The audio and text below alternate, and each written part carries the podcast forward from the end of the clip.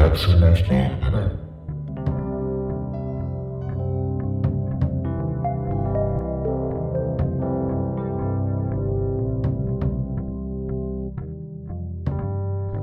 Haz un viaje a tu interior. Adéntrate en cápsulas del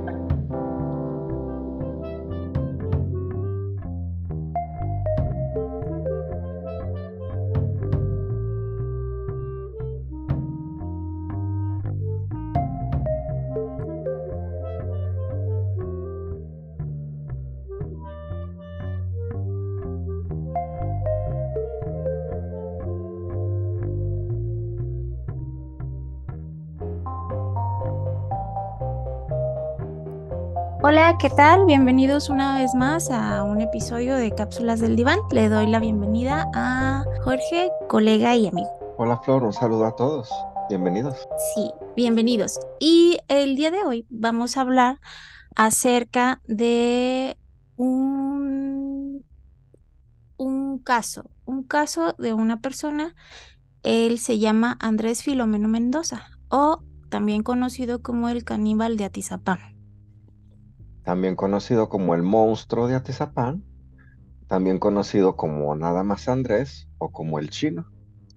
Como el chino. El chino era su apodo, eh, digamos, en su doble vida. Así es. Muchas veces hablamos de cómo la vida real se lleva al cine.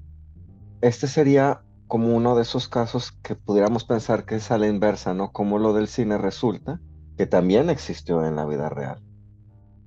Eh, situaciones como eh, Hannibal Lecter o como la película de Psicópata Americano nos permitirían entender mucho de lo que pasaba con el chino, con el caníbal de Atizapán.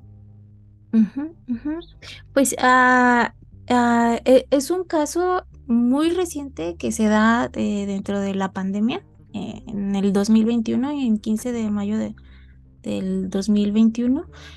Y em, es lo sorprendente, ¿no? Que, uno piensa que generalmente los asesinos eh, seriales, pues mm, ya pasó como Jack el Destripador, como de repente uno que otro, pero no, eh, en realidad eh, es una condición mental y que lamentablemente pues eh, pasa en todos los tiempos, ¿no? Entonces, en 15 de mayo del 2021 es aprendido eh, Andrés.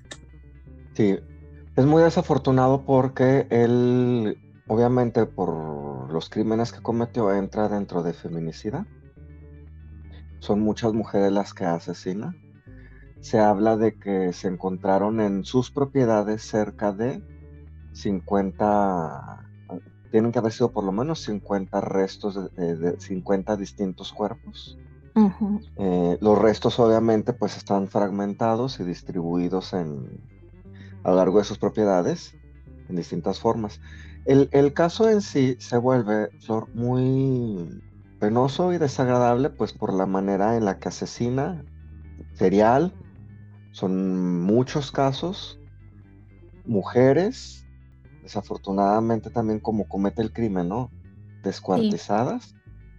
Pero esto lo lleva a algo que comete el caso todavía muchísimo más desagradable y, llamativo, porque de ahí surgen muchos programas, entrevistas, reportes que se hacen para, para este, este caso, que es el hecho de que es caníbal, consumir el, cuerpo de sus propias víctimas.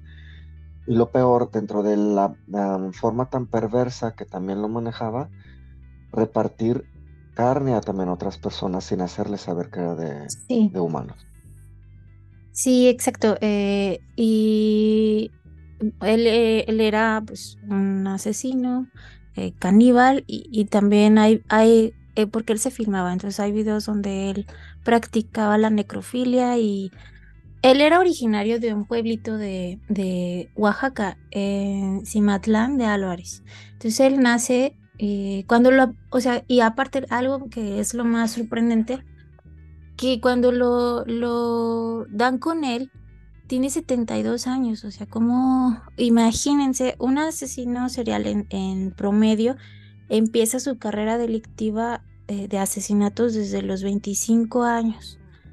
Y desde el 25 a 45 años. Entonces, todo ese tiempo que tuvo para matar, eh, a lo mejor eran muchísimas más personas que, que, que las que se puede saber, ¿no? Cerca de 4.300 restos óseos había enterrados en, en su casa.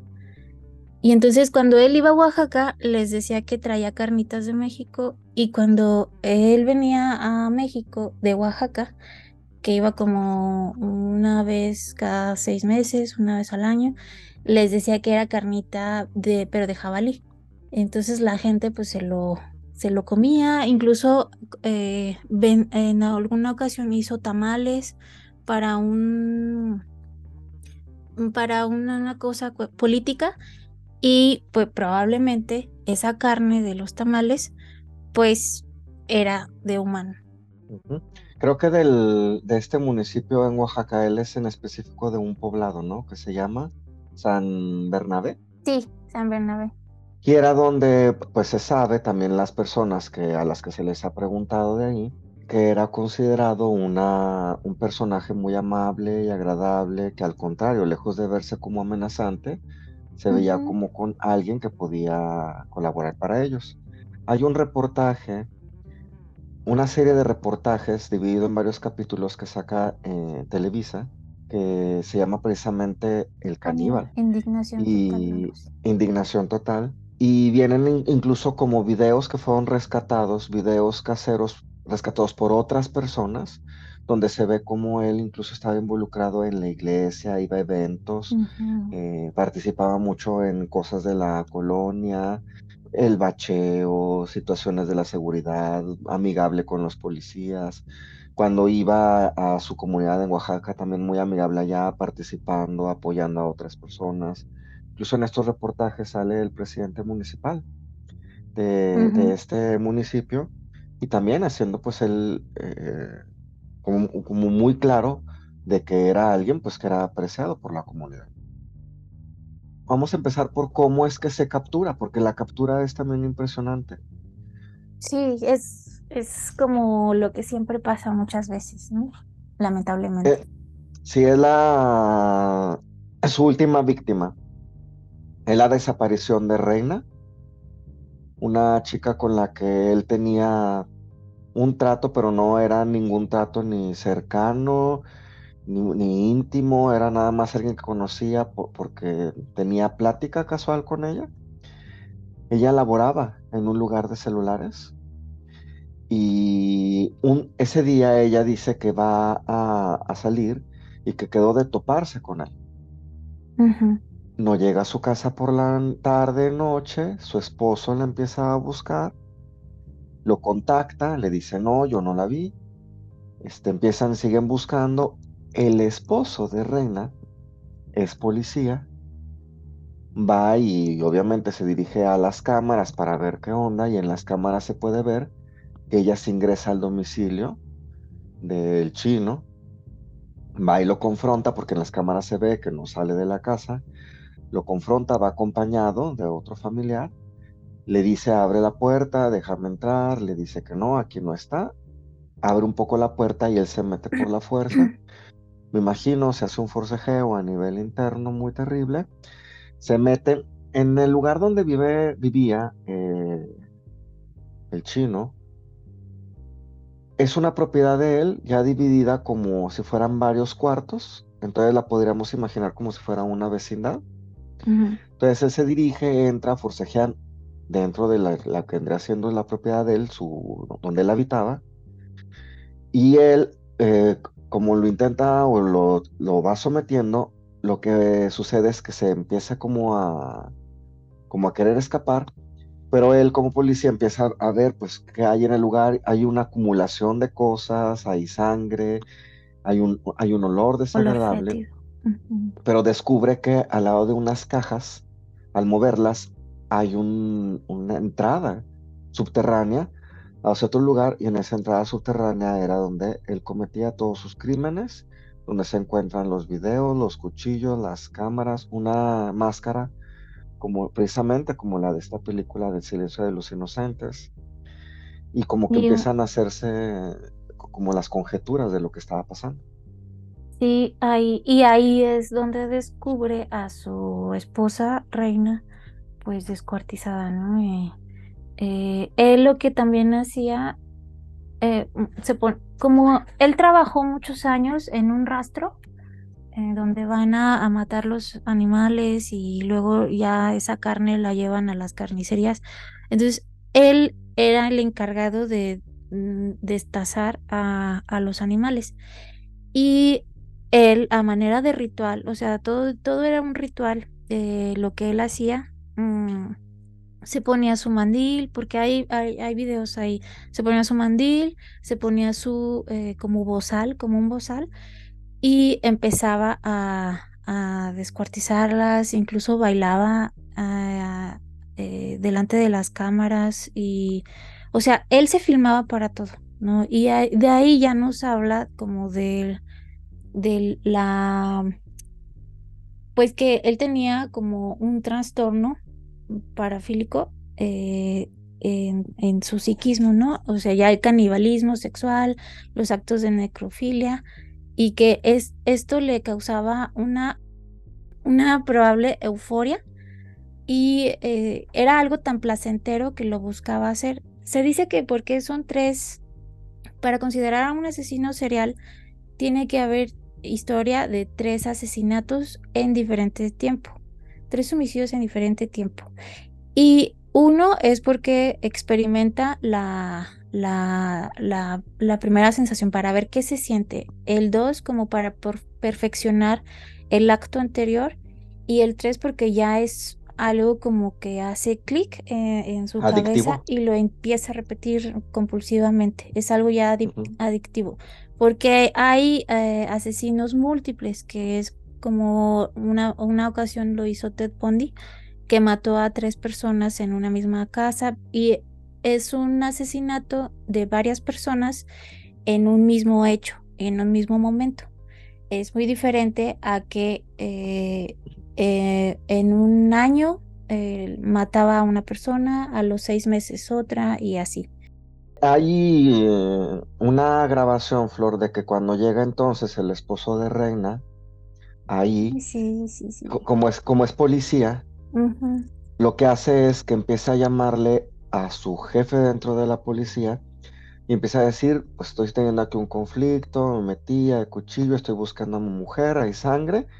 Y empieza a decir, aquí están sus cosas, está su bolsa, y, luego ya la, grabación es horripilante porque dice es su mano y luego ya dice su pie, pero describiendo obviamente pues que el cuerpo está este, descuartizado. ¿Sí?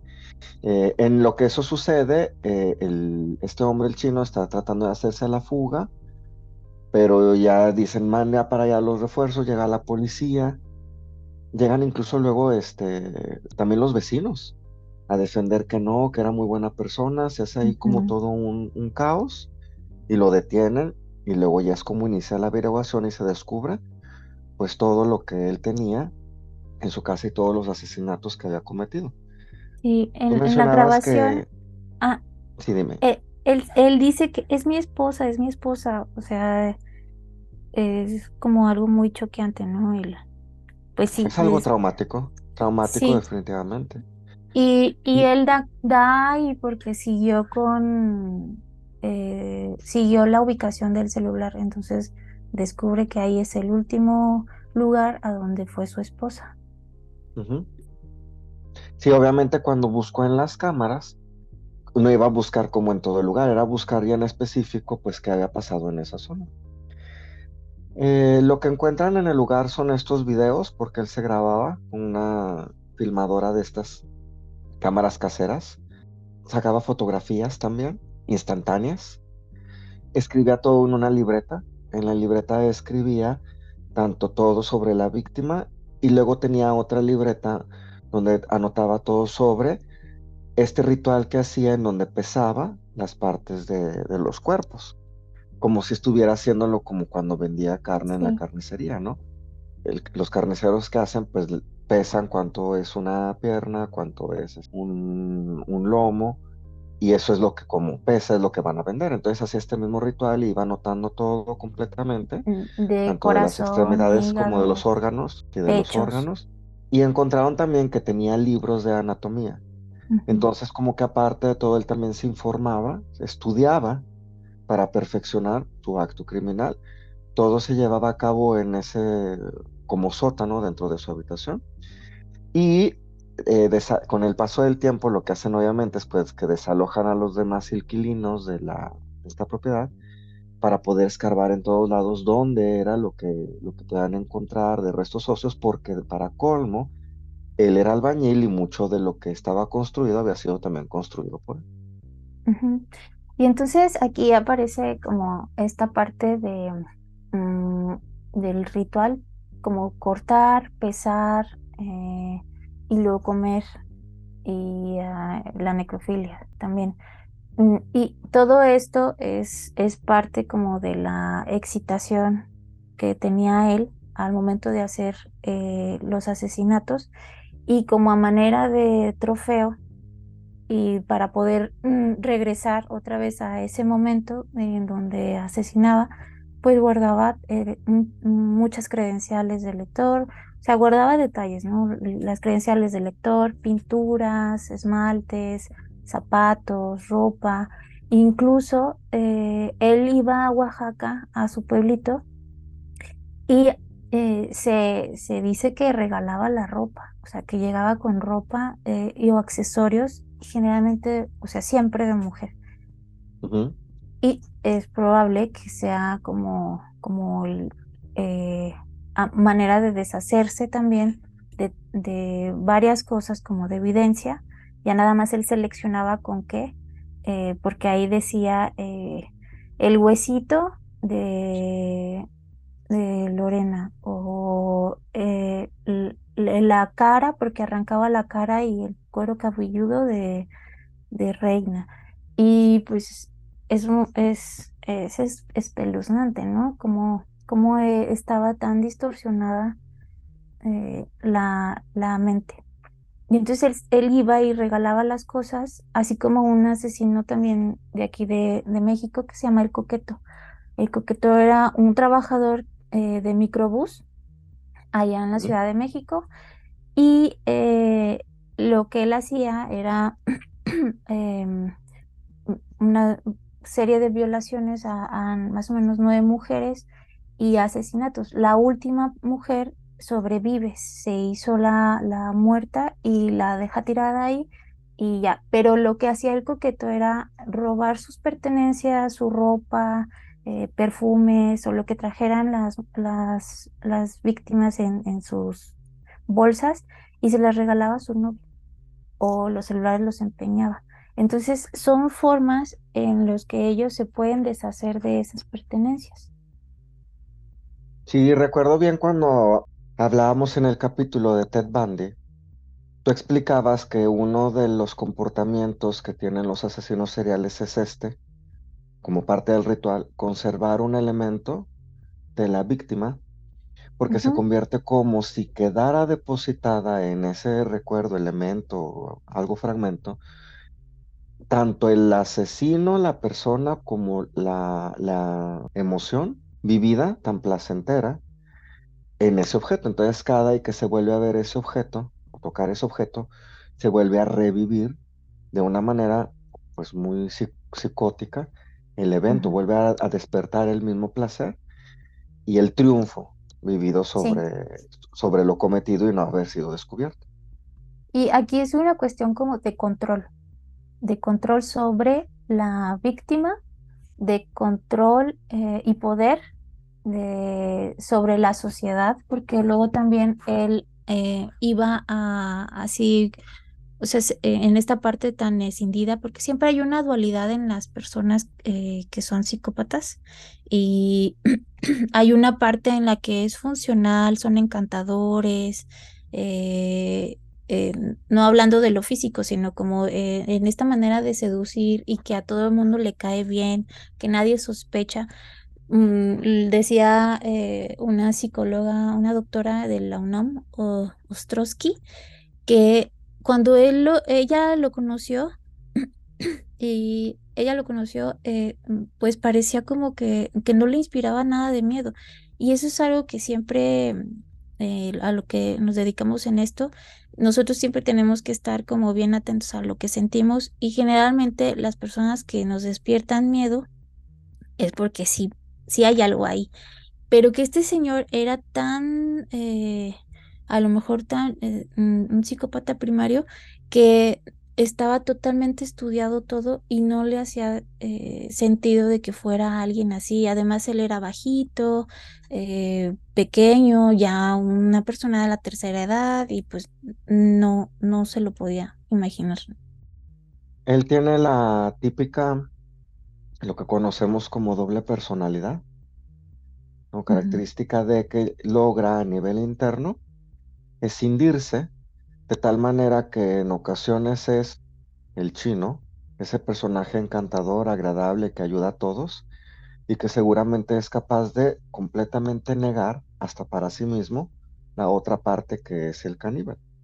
Entonces, cuando es el chino que va a misa, que es completamente agradable, que hasta lucha por causas sociales, es uno. Pero el otro personaje, cuando se, se presenta, viene la parte perversa, donde el placer está ahí en, en eso que es tan violento, asesinato, ¿no? Tal cual como la película, por eso les decía yo al inicio, de este psicópata americano. Es como este personaje que es tan agradable, tan, tan, tan tierno, tan seductor, pero lo que sucede cuando entra en este trance psicótico y psicópata, se transforma completamente y desaparece esa ternura y personaje encantador. Lo utiliza y para, lo- la parte encantadora lo utiliza para atraer a la víctima. Sí, es una persona que manipula, manipula y controla la situación. Y él es un eh, asesino serial organizado, o sea, él planificaba y podía planificar por meses.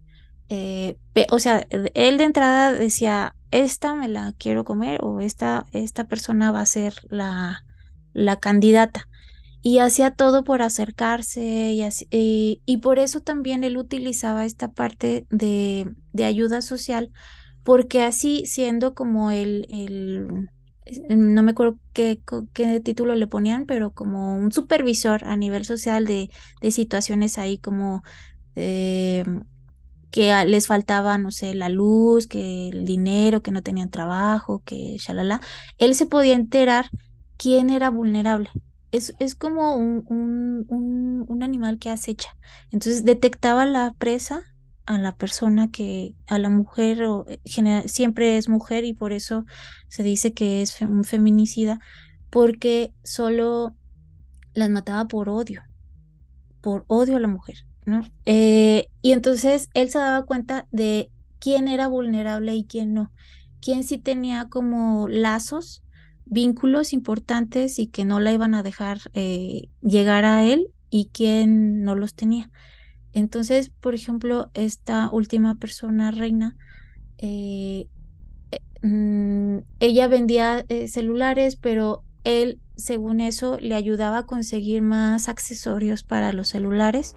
Y entonces se empezó a hacer como una relación con la familia. Incluso lo llegaron a invitar a varias fiestas de sus hijas. Entonces, porque nadie sospechaba por esta piel de cordero, pero que debajo hay un lobo que está acechando y esperando el momento. Sí, terrible. Pasaron, yo numeraría como tres cosas que me llamaron la atención, ¿eh, Flor? Una, que en las investigaciones resulta que vecinos ya habían observado que con anterioridad, años previos, por lo menos en dos ocasiones habían salido de ese domicilio dos mujeres, este, con- eh, ensangrentadas, y una de ellas gritando para que la dejaran salir. Entonces ya era como algo que, que es como para llamar la atención. Esa es una. Otra que me llamó la atención es que por cuestiones legales, la fiscalía, en este caso, intentó una y otra vez, en este último caso de Reina, eh, demostrar que tenía una relación sentimental, con el argumento de que solo así podría permanecer en la, en la cárcel. Y la otra situación que me llamó también la atención fue que luego a nivel legal intentaron en la búsqueda de qué fue lo que pasó, implicar a las personas que rentaban también cuartos allí en, en su propiedad. Porque cómo era posible que algo tan terrible y no se habían dado, nadie cuenta de nada. Sí, porque él también eh, les quitaba la grasa y la colgaba para secarla y luego ya cocinar con ella. Mm, y en esta parte de, de lo del, de la fiscalía, pues una revictimización, ¿no? A, a estas mujeres, también diciendo que pues eran personas como de la calle, que, que sexoservidoras y demás, siendo que no, la, mayor, la mayoría de las mujeres eran mamás eh, y solteras de alrededor, o sea, ese era su, su, su perfil, el que buscaba mujeres de, de 25, 35 años, 40, o sea, mujeres jóvenes, generalmente solas, eh, con complexión mediana, eh, con curvas y eh, eso, sobre todo que estaban solas. Entonces él estudiaba las víctimas. Generalmente iba a bares y era ahí donde como que, eh, no, yo te voy a ayudar, ven mañana a mi casa, fíjate que esto, que el otro. Por ejemplo, a, un, a una víctima que María, que la, la, le dice que la va a ayudar para arreglar unos papeles e irse a Estados Unidos.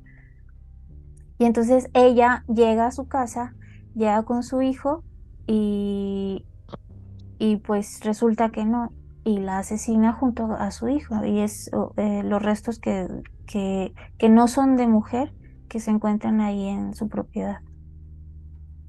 Y el único hombre que se, se sospecha que fue asesinado, pero por la situación de que también Sí, imagínate, ay no, qué terrible. Sí, terrible. Ahora, en la personalidad, como para irlo pensando, es lo que le sucede a nivel emocional, pues sí tendríamos esta característica de que puede escindirse a nivel interno para en ocasiones ser esta persona encantadora y luego ya por el otro lado este caníbal que se convierte en un asesino serial. Pero para que esto suceda es porque también a nivel interno es muy difícil que se pueda eh, presentar en él la culpa como un elemento que pudiera frenarlo de los actos que comete. O sea, ni siquiera hay la culpa. La culpa es esta parte de nuestra personalidad que se desarrolla desde los primeros años de vida y que a partir de los seis años queda como con muchísima mayor fuerza determinada para empezar a integrarnos a la sociedad. Entonces él esta parte, como no la tenía, lo que hace es que la parte encantadora le permitía desarrollarse, llevarse en sociedad, adaptarse, mientras luego podía cometer sus actos y sin vivir la culpa porque se seguía enmascarando de bondadoso y nadie podía sospechar de él. Entonces era como si esa parte de la personalidad pudiera servirle, es- estar a su servicio para evadir la culpa, que ni siquiera la pueda llegar a sentir, pero evadirla de lo que los demás pudieran decir de él, porque al final de cuentas por eso se hace escondidas.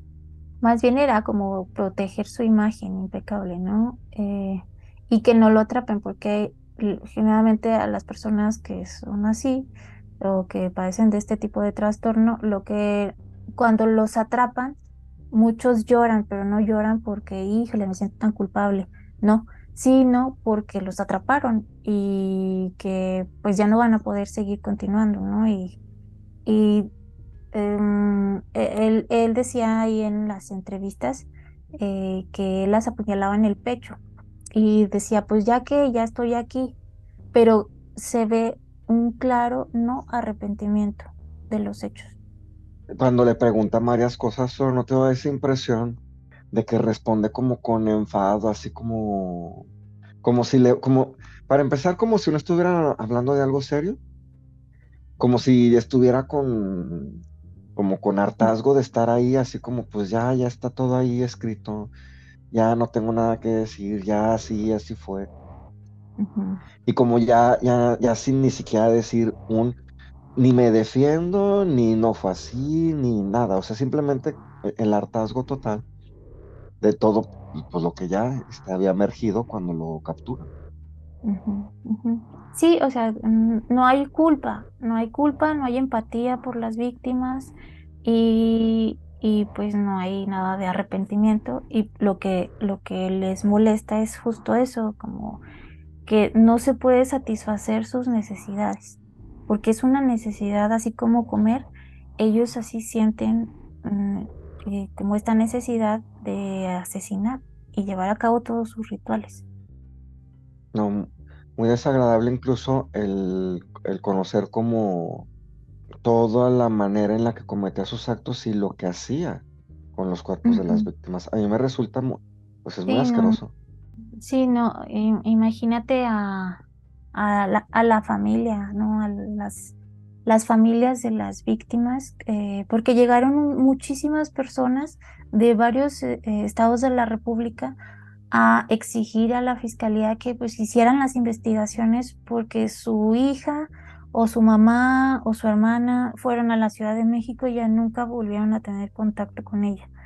Incluso en el 2016, cuando, cuando pasa esto de, de- María y su hijo, eh, va a declarar y la policía no hace nada, ni lo investiga, ni nada. Dice, ay, no, pues es un viejito, ¿qué va a saber?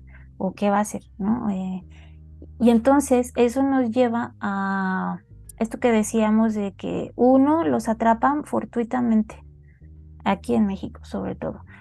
Dos, eh, por los trámites así como muy burocráticos se va haciendo lento, lento, lento, lento, lento, porque habían pasado, en este caso, habían pasado seis meses y nada más, no, o sea, nada más tenían identificado a Reina y todos los demás, eh, pues, ¿dónde estaban, no? Entonces, eh, aquí como los trámites y demás, y que se fue con el novio, que se tienen que esperar 72 horas para poder buscarla. Y generalmente hacen esto, como revictimizan a las víctimas, como, no, pues ha de andar por ahí de loca o con el novio y demás. Y lastimosamente solo el 30% o menos del 30% del, de los asesinatos de mujeres se investigan con protocolos de feminicidio. Y imagínate, ¿no? Todos los demás que pues, es un carpetazo. Me quedo pensando como en muchas situaciones a partir de todo lo que, de lo que se genera con este caso, porque pues leyes que no están todavía como bien constituidas, entonces ahí quedan huecos legales, se tiene que entonces que intentar manipular el caso para poder entonces ejercer una sentencia, porque pues también porque no son casos comunes que entonces la ley ya tenga que, por alguna razón estipulados de qué es lo que se tiene que hacer. El primer caso o el primer asesinato al parecer lo cometió 30 años atrás. Entonces de repente es como abrir mucha investigación sin tener los elementos, que también 30 años atrás, pues qué tipo de peritos o peritajes se hacían, cómo podrían haber intervenido 30 años atrás los criminalistas. O sea, es, es un... Se va haciendo como todo un enredo de cosas que no estaban listas o preparadas para poder resolver un caso que se convierte en un caso famoso en términos de el tiempo que duró cometiendo estos crímenes, lo que cometían en los crímenes por el ujú. tema del canibalismo y como que se abre como también toda una investigación, por eso hay muchos profesionistas, periodistas, psicólogos, este, involucrados para tratar de entender el funcionamiento de su personalidad. Un caso mucho, muy eh, desagradable. A mí, el- los reportajes y todo lo que muestra me, provoca como mucho asombro, pero también mucho asco por el tema de lo que él terminaba haciendo y lo que le resultaba placentero. Ajá, y, y, y bueno, o sea, afortunadamente lo, lo, detu- Mm, lo detuvieron, pero en sí, al momento eh, de empezar a analizar como, pues, qué pasó con él, qué, cuál es su historia, por qué pasó lo que pasó en su mente, pues en sí, mm, eh, a lo que yo investigué, pues casi no hay nada, no hay mucha historia, eh, quizá porque es mm, del pueblito, del pueblito de allá de Oaxaca, no sé, pero a lo que llegó esta psicóloga, doctora eh, Ostrowski, es que mm, él, venía de un padre viol- violento, mm, abusador y alcohólico, pero en ocasiones. O sea, en ocasiones así como que se deschavetaba el señor y se ponía a tomar por temporadas, golpeaba a la, a la mamá, a los hijos, eran varios hijos. Y eh, aparte el señor era, se dedicaba a la política. Y entonces ah, para Andrés era así como que súper, muy, muy idealizado el padre. Y que probablemente la mamá, o sea, estamos así como a ciegas porque yo no encontré así gran información, pero lo que comenta esta eh, doctora es que mm, pues la mamá probablemente era muy permisiva, como estaba muy permisiva porque eran muchos hijos y que no les podía dar la atención y que pues hagan lo que quieran, ¿no? Y que probablemente también se da como esta teoría en donde él puede ser un psicópata primario, que ya nace con algo. Lo que sí se sabe es que varios de sus hermanos sí tenían problemas eh, de lenguaje, problemas cognitivos, y es como lo que yo indagué. Si no, no existen datos biográficos de él en las redes sociales. Debe ser como todavía a mucho que sigue en investigación. Es muy reciente el caso porque acaba de ser recientemente detenido, detenido durante la pandemia. Y como que todo se enfocó mucho en la parte penal y legal de cómo era que se podía manejar el caso para que verdaderamente tuviera una sentencia y no pudiera, no fuera a quedar libre. O que no quedara libre con una, eh, al tener una sentencia muy corta, entonces al solo estar un pocos años en la cárcel. Es un caso muy, muy terrible y resulta muy traumático para también las personas este, familiares de las víctimas el solo hecho de imaginar lo que pudieron vivir sus seres queridos. Y también creo que muy traumático para quienes en la relación con él si recibieron platos de comida de carne y, entonces un, constante preguntarte a nivel interno y qué onda, o sea, también son víctimas también, porque en un acto de buena fe resulta que, que, también te traumatizan con algo que no te debería de estar pasando en tu vida. Entonces son impactos emocionales muy fuertes. Un caso este, que nos dejaría pensando y aprendiendo de él. Sí, y, y así como mm, ¿qué puede ocasionar que una persona en la etapa infantil pueda eh, resultar con algo así. Generalmente, o es como esto que traen un daño cerebral en el lóbulo frontal, lóbulos temporales, eh, en la corteza prefrontal, que no les ayuda a regular las emociones y pensamientos, eh, los impulsos, control de impulsos y demás. Generalmente hay una, em, hay, hay como herencia eh, a nivel de mm, física. hay una historia de abusos a lo largo de la infancia. Eh, ya sea físicos, verbales, eh, económicos, sexuales, sobre todo.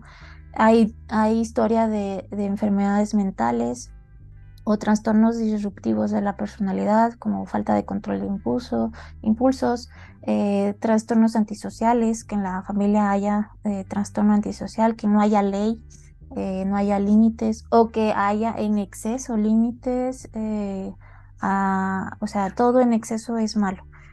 Y que la persona tenga e, esta triada que les había comentado en Ted Bundy eh, de McDonald's, que eh, piromanía, mm, que lastime animales y enuresis.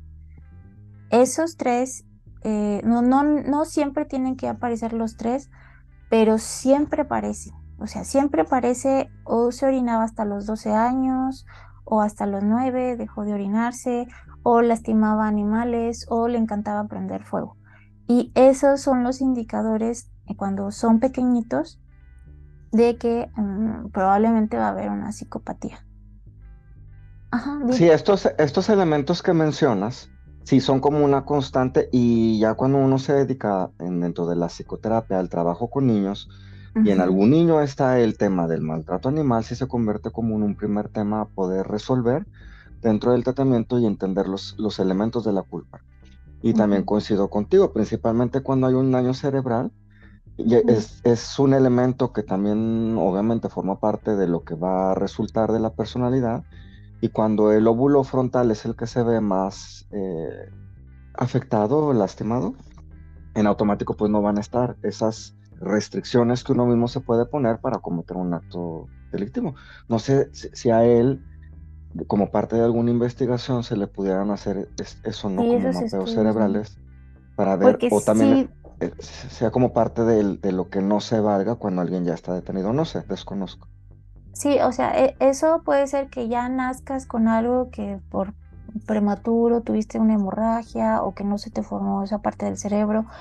O de, de grande, también hay historias en donde, eh, no sé, que a los ocho años se cae y se golpea en la cabeza súper fuerte, pierde conocimiento eh, y hubo una lesión, pero a veces ni siquiera se, se dan cuenta.